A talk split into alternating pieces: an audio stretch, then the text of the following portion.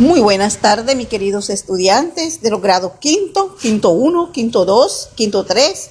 Reciban un cordial saludo de mi parte, el cual hago extensivo a todos sus papitos.